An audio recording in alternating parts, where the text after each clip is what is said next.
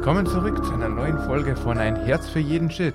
Ich bin Thomas und wie immer habe ich einen Gast dabei. Sagt Hallo zur lieben Perry. Hi, hi. Hi, hi. Die Zuhörer kennen das Spiel, du bist gebrieft. Ich verzauber dich jetzt mit einer schönen, schönen Geschichte und dann lasse ich mich von dir verzaubern. Und ich würde sagen. Abracadabra.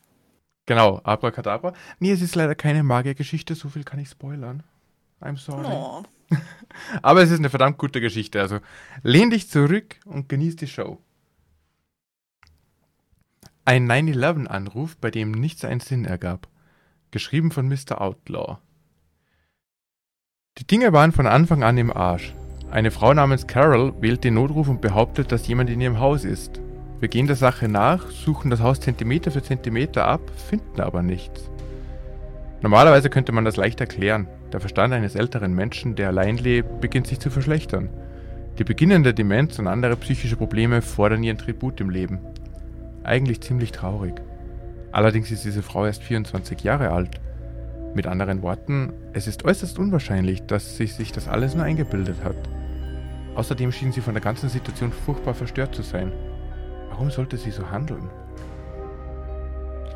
Wir verlassen ihre Wohnung und sagen ihr, sie solle sich bei uns melden, wenn sie wieder etwas sieht. Ich meine, zu diesem Zeitpunkt konnten wir nicht wirklich etwas tun. Wir waren etwas überrascht, als wir gleich am nächsten Tag einen weiteren Anruf von ihr erhielten. Wir fahren hin und durchsuchen das Haus erneut. Wir finden nichts. Wieder. Das Problem ist, dass das Haus dieses Mal anders aussieht. Fast so, als gäbe es irgendein subtiles Detail, das es zu einem anderen Ort macht als das, in dem wir gestern waren. Mein Partner Beck sagt, dass ihm das auch aufgefallen ist, aber er versteht nicht ganz, was los ist. Wir beschließen, nichts dazu zu sagen, da wir Carol sagen, dass wir nichts herausgefunden haben. Aber sie bittet uns zu bleiben. Ich habe ihn aufgenommen, sagt sie. Sie holt ihr Handy heraus und sagt uns, wir sollen uns das Video ansehen, das sie abgerufen hat. Es sind Aufnahmen von ihr im Haus. Sie rennt herum und atmet verzweifelt. Und dann sehen wir ihn. Eine große Gestalt, die von Kopf bis Fuß in einen schwarzen Anzug gehüllt zu sein scheint. Er stapft auf die Kamera zu, während Carol schreit und sich in einem Raum duckt, den sie von innen verschließt. Es gibt ein paar Schläge gegen die Tür, bevor wir Schritte hören, die sich entfernen. Wir wissen nicht, wie wir auf diese Aufnahmen reagieren sollen, aber wir versuchen es trotzdem. Wir kommen zu dem Schluss, dass der Mann gegangen sein muss, als Carol hinter der Tür war. Die Haustür war jedoch verschlossen, als wir kamen, und Carol sagte uns, dass sie das Zimmer nicht verlassen hatte. Hatte er auch die Schlüssel zu ihrem Haus? Das würde vieles erklären, aber es würde die Situation auch noch viel schlimmer machen. Wir beschließen, die Nacht über ein Auge auf ihr Haus zu werfen. Wir sind diskret und parken in einem nicht gekennzeichneten Auto etwa einen Block weiter die Straße hinunter. Wir sind beide hellwach und bereit, loszulegen, sobald wir etwas Verdächtiges sehen. Gegen 2 Uhr morgens sehen wir jemanden über die Straße auf ihr Haus zugehen. Aber es ist nicht der Mann. Es ist Carol selbst. Beck und ich müssen denselben Gesichtsausdruck gehabt haben. Was soll der Scheiß? Wir steigen aus dem Auto aus und machen uns auf den Weg dorthin und klopfen kräftig an die Haustür. Doch niemand antwortet. Wir sehen, wie Lichter an und ausgehen, aber wir sind uns nicht sicher, was das bedeuten soll. Wollte sie uns sagen, dass wir gehen sollen? Wenige Augenblicke später erhalten wir einen Anruf von der Zentrale. Sie sagen uns, dass Carol wieder den Notruf gewählt hat und dass es mehrere Personen in ihrem Haus sind. Sie fragen, ob wir Verstärkung brauchen. Wir sagen ja. Ohne einen weiteren Moment des Zögerns reißen wir die Tür auf und stürmen hinein. Das Licht im Wohnzimmer flackert immer noch, aber wir sehen den Lichtschalter und niemand fasst ihn an. Wir rufen nach Carol, aber niemand antwortet. Überhaupt ist es totenstill im Haus. Ich kann sehen, wie die Nachbarhäuser durch die Aufregung anfangen, ihre Lichter einzuschalten. Wir eilen die Treppe hinauf und fangen an, jedes Zimmer durch zu durchsuchen. Aber da ist nichts. Noch einmal suchen wir das Haus Zentimeter für Zentimeter ab, aber hier ist nichts. Nicht einmal Carol, die wir vor wenigen Augenblicken eindeutig haben eintreten sehen. Während ich in versteinerter Verwirrung herumlaufe, meldet sich Beck zu Wort. Hier gibt es Räume, die nicht sein sollten. Wovon zum Teufel redest du? frage ich als Antwort. Ich habe nachgezählt, sagt er. Als wir das letzte Mal hier waren, waren es insgesamt neun. Jetzt sind es zehn. Ist dir das nicht aufgefallen? Ich zwinge mich angestrengt nachzudenken. Unterbewusst wusste ich, dass etwas nicht stimmte, aber ich konnte nicht genau sagen, was. Schließlich wird es mir jedoch klar. Der Keller. Letztes Mal war da unten nur eine Tür. Beck nickt. Jetzt sind es zwei. Ich weiß nicht, was ich denken soll. Ich schaue mir meine Umgebung an und versuche eine Einschätzung vorzunehmen, aber es gibt wirklich keine, die man machen kann. Etwa zehn Sekunden später hören wir ein Klopfen an der Tür. Es klingt aufgeregt. Wir schauen aus dem Wohnzimmerfenster, sehen aber keine roten und blauen Polizeilichter. Natürlich zögern wir zu antworten. Ich beschließe einen Schritt nach vorn zu machen, aber Beck zieht mich zurück. Er sieht mich an, schüttelt den Kopf und flüstert, wir haben die Tür offen gelassen, weißt du noch? Er hatte recht. Mein Funkgerät fängt an zu knistern. Ein weiterer Anruf von der Zentrale. Sie sagen uns, dass wir das Haus sofort verlassen müssen. Diese Carol hat wieder angerufen und gesagt, dass wir sterben werden, mit einer tödlichen, monotonen Stimme. Das Klopfen hat aufgehört, aber wir können Schritte im Keller hören. Irgendwas ist hier bei uns drin. Wir haben beschlossen, dass es genug war. Wir mussten von hier verschwinden. Als wir die Treppe hinuntergehen wollten, hörten wir eine Stimme aus der Küche. Carol kommt heraus und versperrt uns den Weg zur Tür. Sie sieht losgelöst aus und starrt uns mit leeren, wässrigen Augen an. Habt ihr ihn gefunden? fragt sie ohne jeden Anflug von Emotionen in der Stimme. Ich glaube, er könnte im Keller sein. Warum schaut ihr nicht nach? Beck und ich sind wie erstarrt vor Schock. Sie sieht uns einfach nur an und gestikuliert ab und zu in Richtung Kellertür. Die Schritte dort unten hören sich an, als würden sie jetzt im Kreis laufen. Wir ignorieren ihre Aufforderung, schieben uns abrupt an ihr vorbei und stürmen durch die Vordertür hinaus. Die Verstärkung ist immer noch nicht da, also beschließen wir einfach in unser Auto zu steigen. Wie auch immer. Wir sehen jemanden auf der Straße, der durch unser Fenster auf der Fahrerseite späht. Er ist groß und trägt anscheinend einen schwarzen Ganzkörperanzug. Er schaut vom Fenster weg und direkt auf uns. Aus dieser Entfernung ist es schwer zu erkennen, aber der Anzug scheint keine Augenlöcher zu haben. Beck meldet sich zu Wort. Sir, treten Sie bitte vom Fahrzeug zurück. Seine Stimme bricht in der Mitte des Satzes. Er ist verängstigt. Kaum hat Beck aufgehört zu sprechen, rennt die Gestalt auf uns zu. Sie ist schnell. Zu schnell. In der Zeit, die wir brauchen, um unsere Waffen zu ziehen, wird uns klar, dass sie sich tatsächlich an uns vorbei ins Haus bewegt hat. Wir verschwenden keine Zeit mehr, rennen zum Auto, verriegeln die Türen und warten, bis die Verstärkung eintrifft.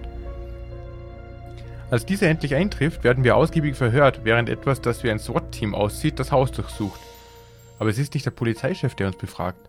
Stattdessen ist es ein Typ im Anzug, den wir noch nie gesehen haben. Er fragt uns Dinge wie, wie viele Türen gab es in dem Haus und wie hat Carol genau ausgesehen und haben wir jemals einen Mann mit einem Auge herumlaufen sehen? Auf so gut wie alle Fragen erhalten wir keine schlüssigen Antworten. Wir haben keine Ahnung, was zum Teufel hier vor sich geht.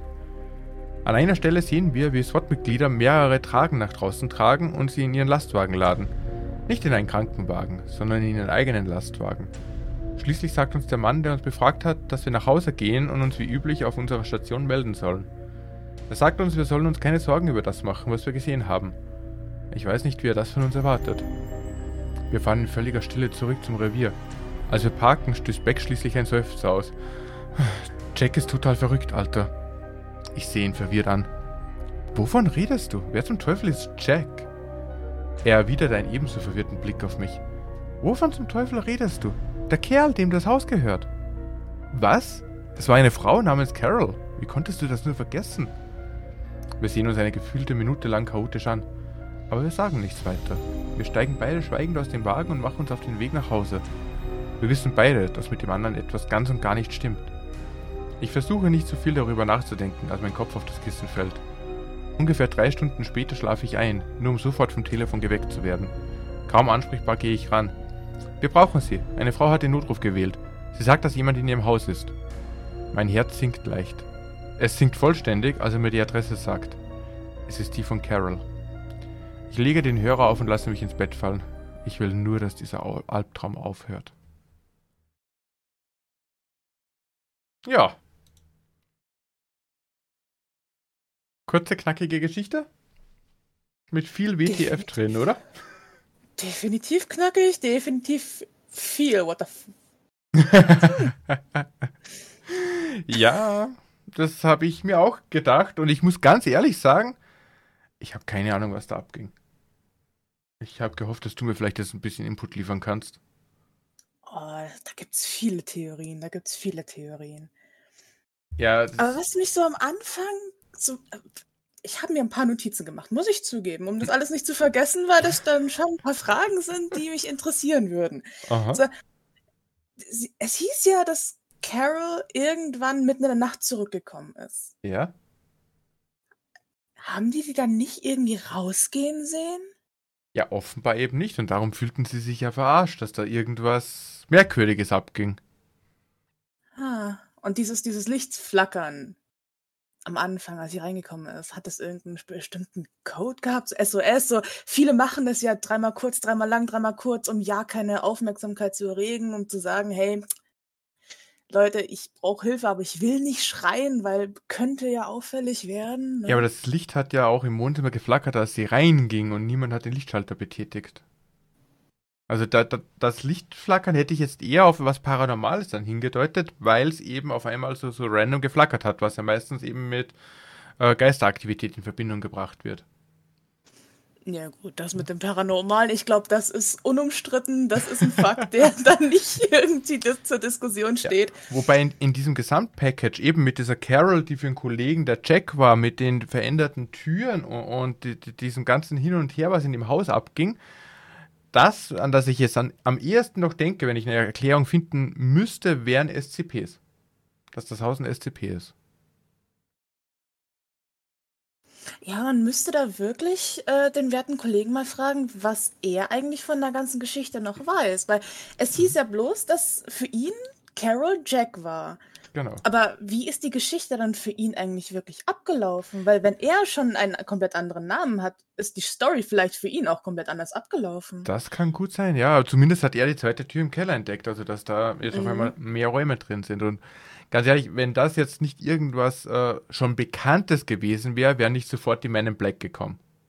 Ich wollte gerade sagen, also die haben mein erster Gedanke mit dem SWAT-Team und so Man in Black. Also das kann doch wirklich nur Man in Black sein. Irgendjemand wurde geblitzdingst.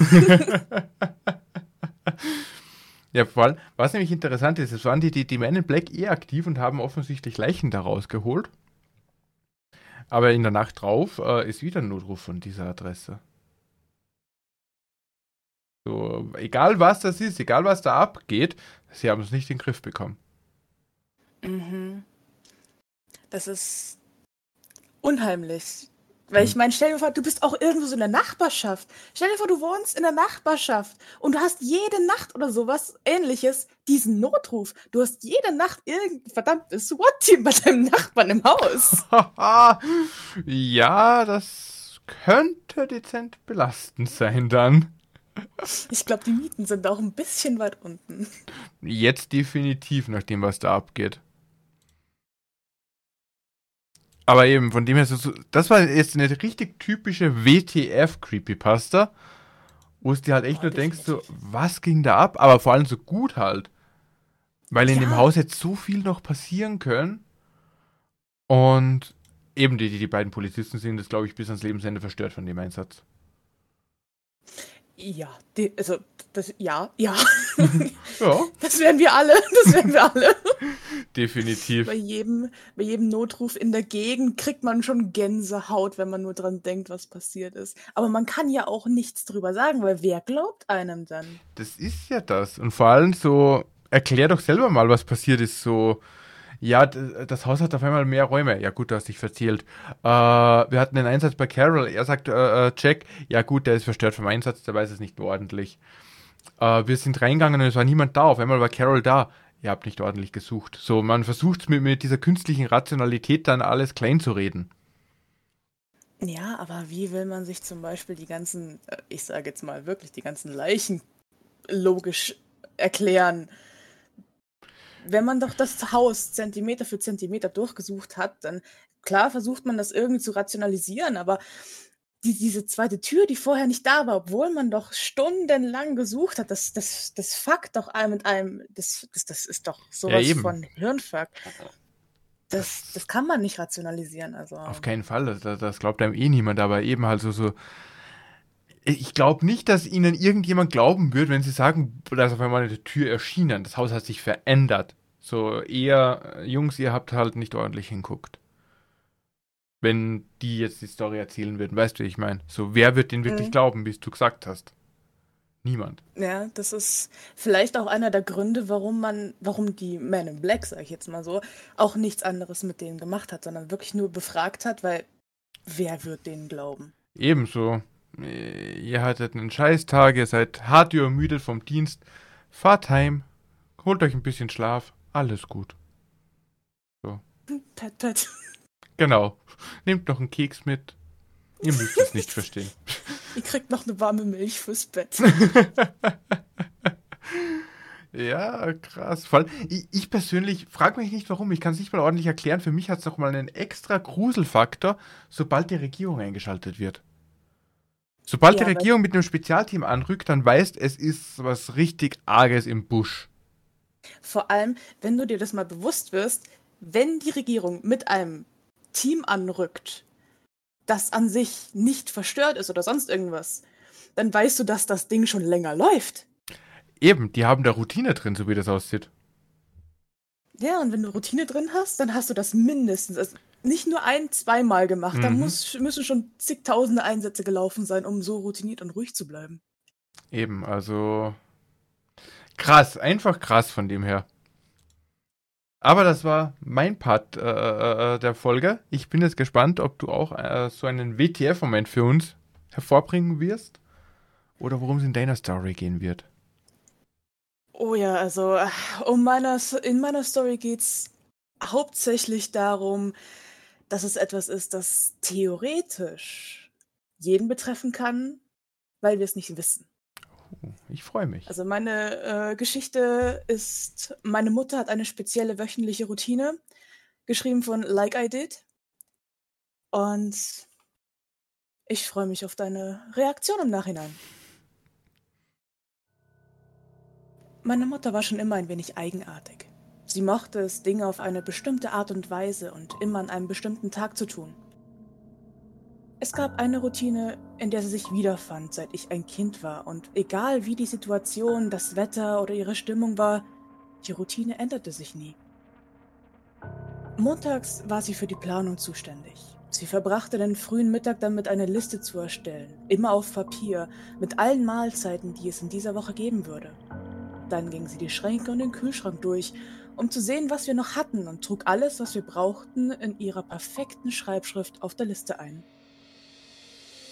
Dienstags ging sie kurz vor Sonnenaufgang auf den Fischmarkt, besuchte gegen Mittag den Metzger und kaufte schließlich alle anderen Dinge, die wir brauchten, in dem großen Lebensmittelgeschäft am Rande unseres Vorstadtviertels. Mittwochs putzte sie, oder besser gesagt, wir putzten. Obwohl meine Mutter die Dinge auf eine bestimmte Art und Weise mochte und in der Regel alles, was ich tat, noch einmal durchging, nachdem ich fertig war, nahm sie meine Hilfe immer an. Ich nehme an, das diente mehr der Charakterbildung als der tatsächlichen Notwendigkeit von Hilfe. Donnerstags machte sie die Wäsche. Wenn die Sonne schien, hängte sie die Wäsche auf eine Leine im Garten. Wenn nicht, benutzte sie den Trockner im Haus. Wie auch immer, Donnerstags roch es immer nach Lavendelweichspüler. Freitags hat sie gebacken. Muffins, Kuchen und Plätzchen. Mit vielen Gewürzen und Kräutern stellte sie ihre eigenen Kreationen her. Es waren die einzigen Tage, an denen es noch besser roch als donnerstags. An Samstagen ging sie etwas trinken. Als ich jünger war, kam dann der Babysitter, aber jetzt konnte sie gehen, ohne sich darum kümmern zu müssen. Manchmal ging sie zu ihren Freunden und kam gut gelaunt zurück. Die Sonntage nannten wir freie Tage. Es war der einzige Tag, der nicht für eine bestimmte Aufgabe vorgesehen war. Wir arbeiten unter der Woche, damit wir das Wochenende genießen können. Diesen Satz hörte ich öfter, als ich jemals zählen konnte. Wie ich schon sagte, war meine Mutter schon immer ein wenig sonderbar gewesen, und als ich älter wurde, merkte ich, dass sie auch ein wenig wenn nicht sogar sehr zwanghaft war. In all den Jahren, in denen ich mit meiner Mutter in dem kleinen Vorstadthaus lebte, habe ich nie erlebt, dass sie von diesem Plan abgewichen wäre.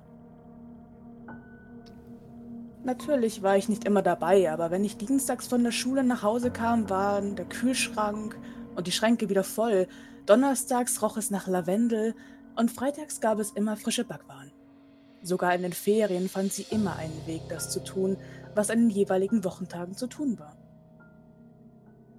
Meine Mutter war geistig nicht immer ganz stabil, was man als Kind nur schwer miterleben und vor allem zugeben kann. Man möchte, dass es seinen Eltern immer gut geht und redet sich ein, dass es ihnen gut geht, auch wenn es nicht so ist. In den meisten Fällen schien sie jedoch glücklicherweise ihre Zwänge unter Kontrolle zu haben. Und vor allem war sie immer freundlich und liebevoll. Zu uns beiden, trotz gelegentlicher Streitereien. Vor allem als ich älter wurde und mich über ihre etwas altmodische Art ärgerte. Trotzdem waren wir eine glückliche Familie und all im Allgemeinen war alles in Ordnung. Bis letzte Woche, als meine Mutter zum ersten Mal, seit ich mich erinnern kann, aus dem Takt zu sein schien. Es begann Montag, als ich aufwachte und meine Mutter im Wohnzimmer fand, wo sie sich etwas Seltsames im Fernsehen ansah. Der Anblick war schon seltsam genug, denn normalerweise schaltete sie den Fernseher nie vor dem Abend von selbst ein. Und jetzt saß sie da, trug ihr geblümtes Kleid und ihre Stöckelschuhe, während sie mit voller Konzentration in den Augen etwas ansah. Mom, murmelte ich. Ihr Kopf drehte sich langsam nach links. Sie blickte zu mir auf und sah mich genau an. Kein Wort kam aus ihrem Mund. Als ich zum Bildschirm hinüberschaute, um zu sehen, wovon sie so fasziniert war, bemerkte ich das weiße Rauschen. Es war kein Kanal eingeschaltet. Ich setzte mich neben sie und versuchte, die Worte zu finden, um sie zu fragen, was los war, aber ich konnte es nicht. Sie tat so, als sei alles ganz normal, bis Papa mit der Aktentasche in der Hand die Treppe herunterkam. Guten Tag, Schatz. Bist du bereit für das Mittagessen? fragte sie ihn.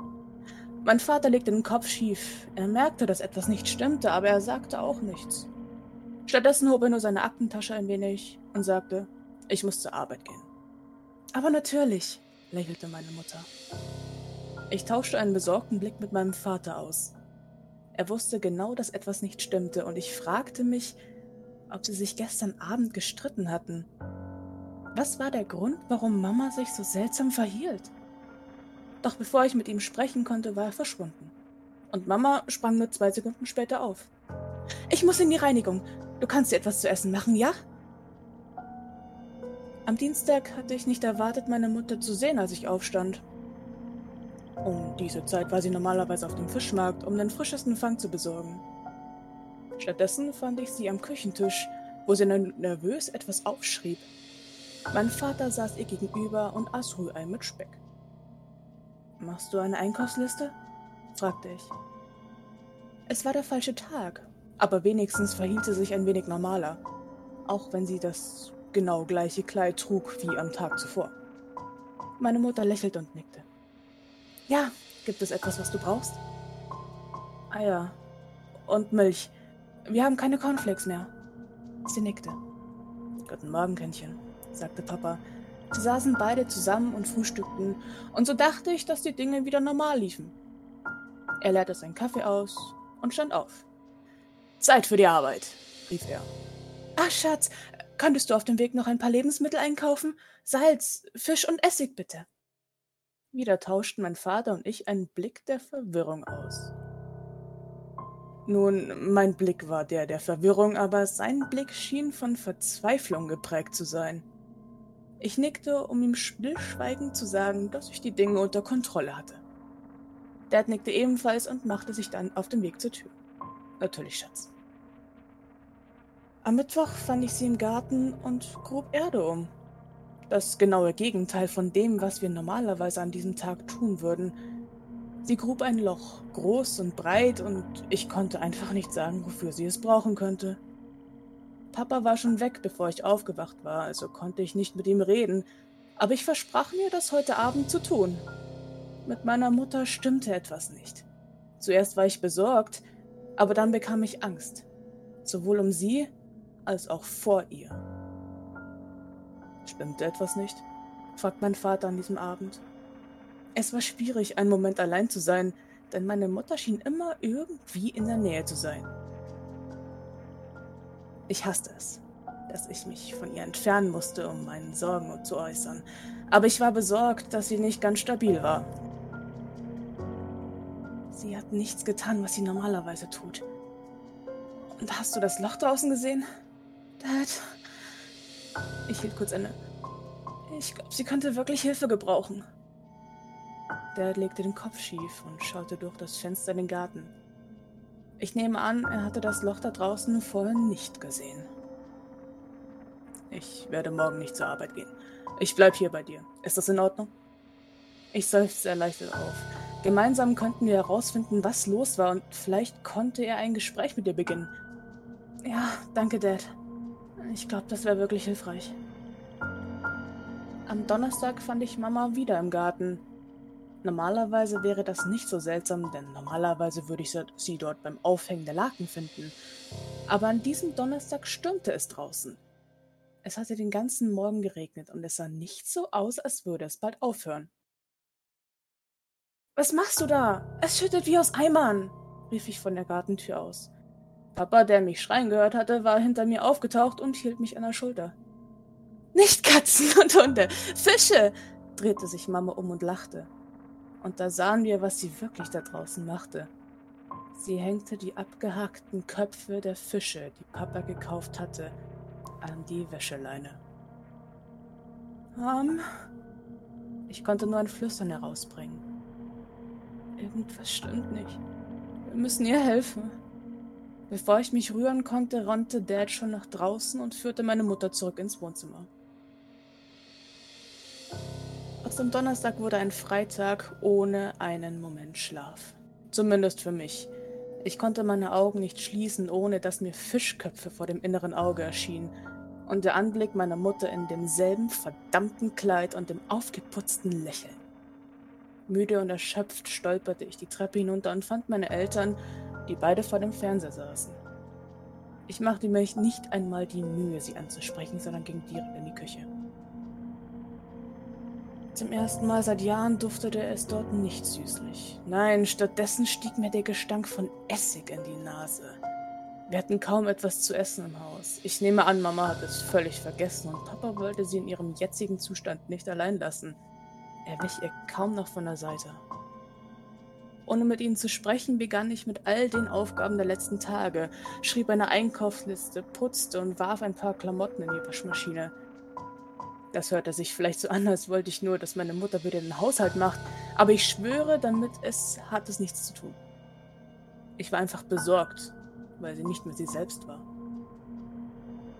Am nächsten Morgen lagen alle Sachen, die ich auf die Liste geschrieben hatte, in Papiertüten auf dem Küchentisch.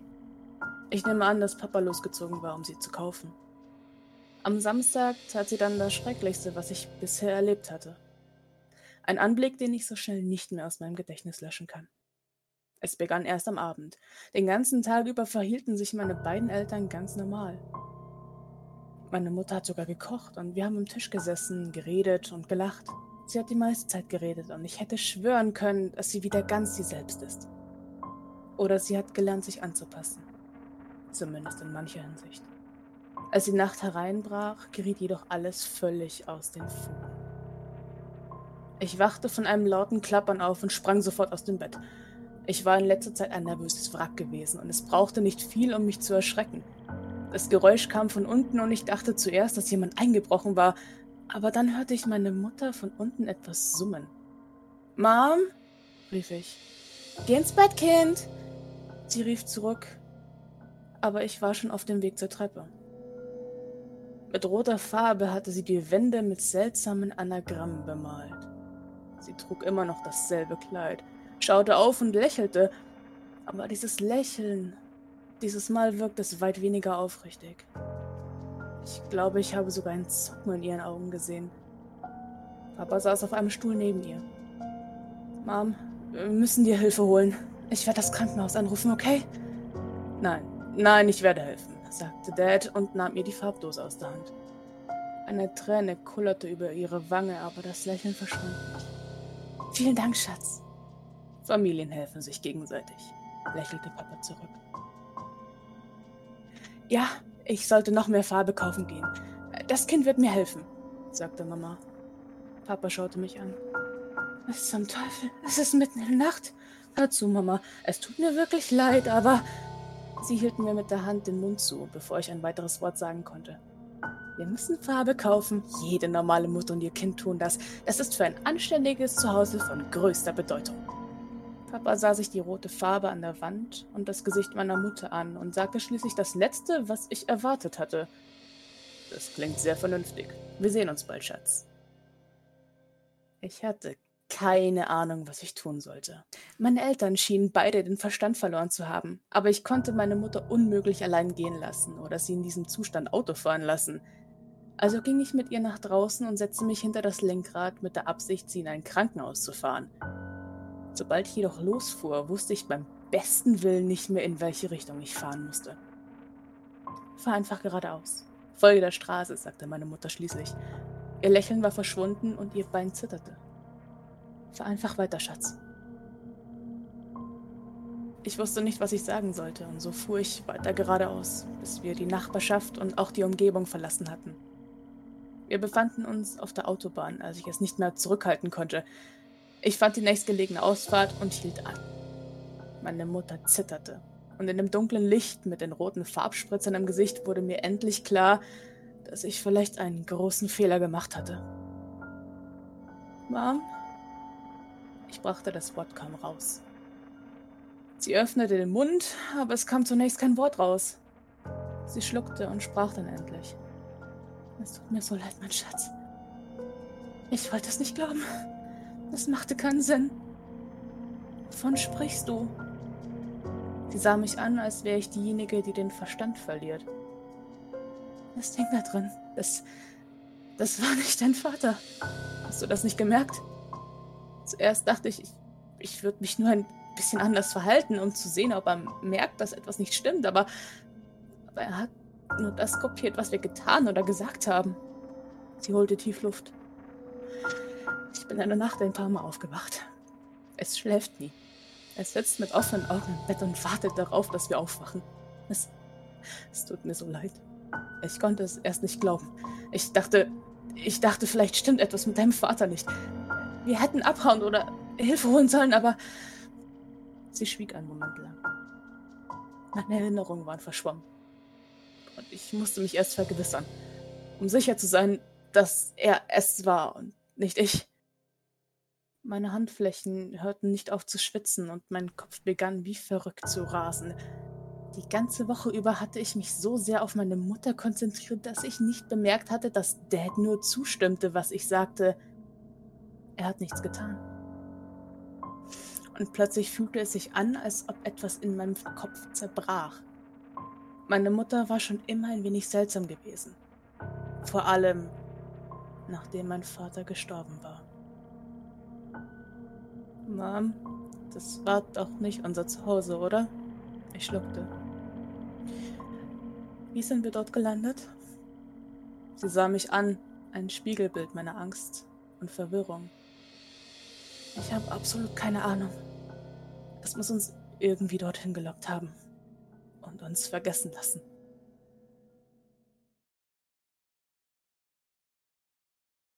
Gut, damit wäre die Geschichte beendet. Und ich muss zugeben, als ich das das erste Mal gelesen habe, dachte ich mir wirklich, wow, das ist etwas, das theoretisch wirklich passieren kann. Geht, äh, geht so gesehen irgendwo schon, sogar mit, mit, mit einer gewissen Portion Realismus, wenn du es dann analysierst. Ich habe echt geglaubt, dass die Mutter irgendwie ausgewechselt wurde, besessen ist oder so. Also ich habe den gleichen Fehler wie die Protagonistin gemacht. Ich habe mich voll mhm. auf die Mutter konzentriert. Ja, vor allem dann am Ende mit diesen Anagrammen an der Wand und Eben. den Farbspritzern und boah. Ey, wo, wo, wo ich das erste Mal gedacht habe, so, ey, was ist dieser Vater für ein Idiot? So habe ich halt gedacht, war halt das mit den Fischköpfen. So, der nimmt das einfach hin?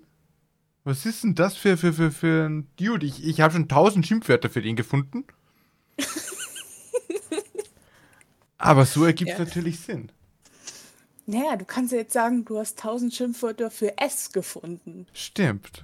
Also ich kann S äh. schön beleidigen. Der arme Abfluss. Hm.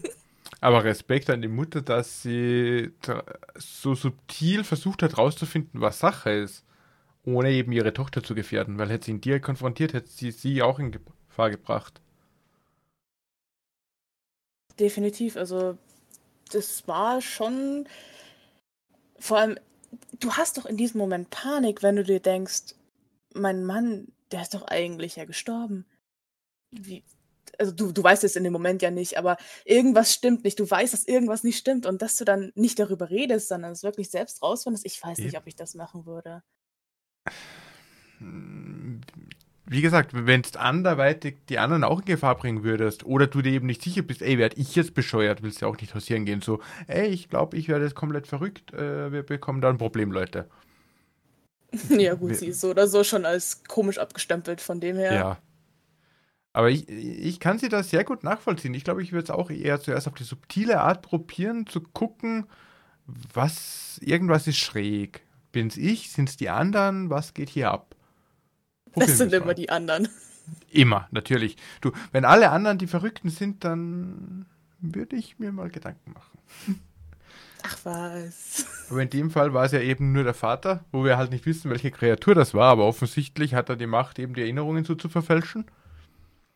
Oh, das wäre schon echt interessant zu wissen, was das jetzt eigentlich wäre.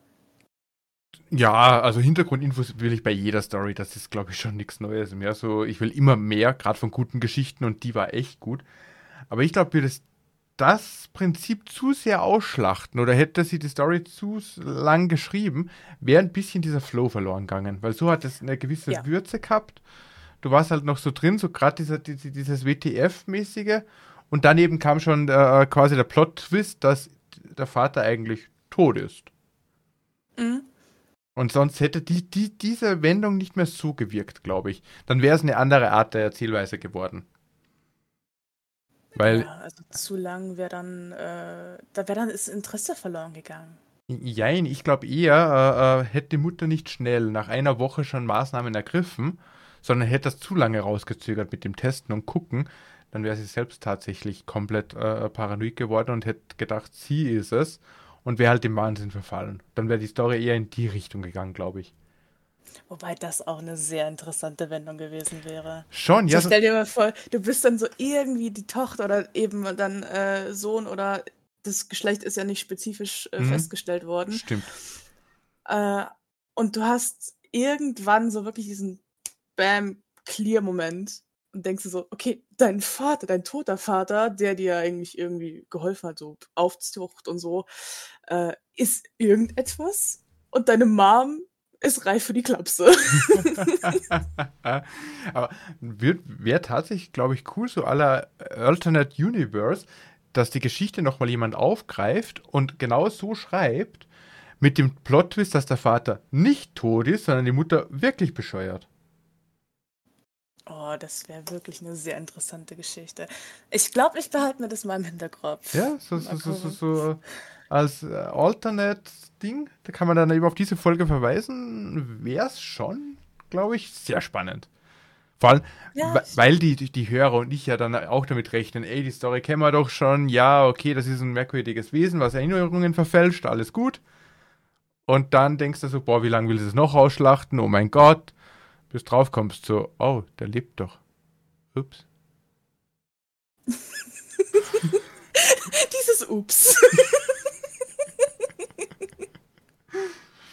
Hätte, glaube ich, schon Interesse und äh, ich behaupte jetzt mal ganz frech, dass die Zuschauer, dass die Zuhörer, wir haben ja keine Zuschauer bei dem Podcast, sondern Zuhörer, die Leute, die, die, die sich da, das hier halt geben, sagen wir es ganz neutral, äh, die werden uns bestimmt bestätigen, dass so eine äh, alternative Sicht noch sehr interessant war. Also ich würde mich über ein paar Kommentare freuen, dass, dass ihr vielleicht die liebe Perry Annie äh, befeuert und unterstützt, dass sie die Muße findet, uns da eine Geschichte zu schreiben vielleicht. Ja, oder, oder ihr schreibt selbst eine. Ich meine, uns wird es wahrscheinlich auch sehr interessieren, wie euch äh, ja, wie eure Ideen damit einfließen, wie euer Schreibstil da nochmal äh, mit reinpackt. Da würden wir uns wahrscheinlich dann auch mal richtig freuen, wenn, wenn ihr uns einfach nur so einen Kommentar drunter schreibt, hey, ich habe da und da eine Geschichte geschrieben, das wäre so die Fortsetzung. Hättet ihr Interesse? Ich glaube schon, dass wir uns darüber freuen würden, oder? Das hast du jetzt richtig schön gesagt. Zu dem Call to Action kann ich nichts mehr hinzufügen. Ich glaube, das sind super Schlussworte. Also sage ich einfach nur noch Danke fürs Dabeisein, Perry. Hat mich megamäßig gefreut. Ja, mich auch, auf jeden Fall. Euch wie immer danke fürs Zuhören und eben das Feedback freuen wir uns natürlich schon. Sind megamäßig gespannt. Ansonsten einen schönen Abend und bis zur nächsten Folge. Haut rein, Leute. Ciao.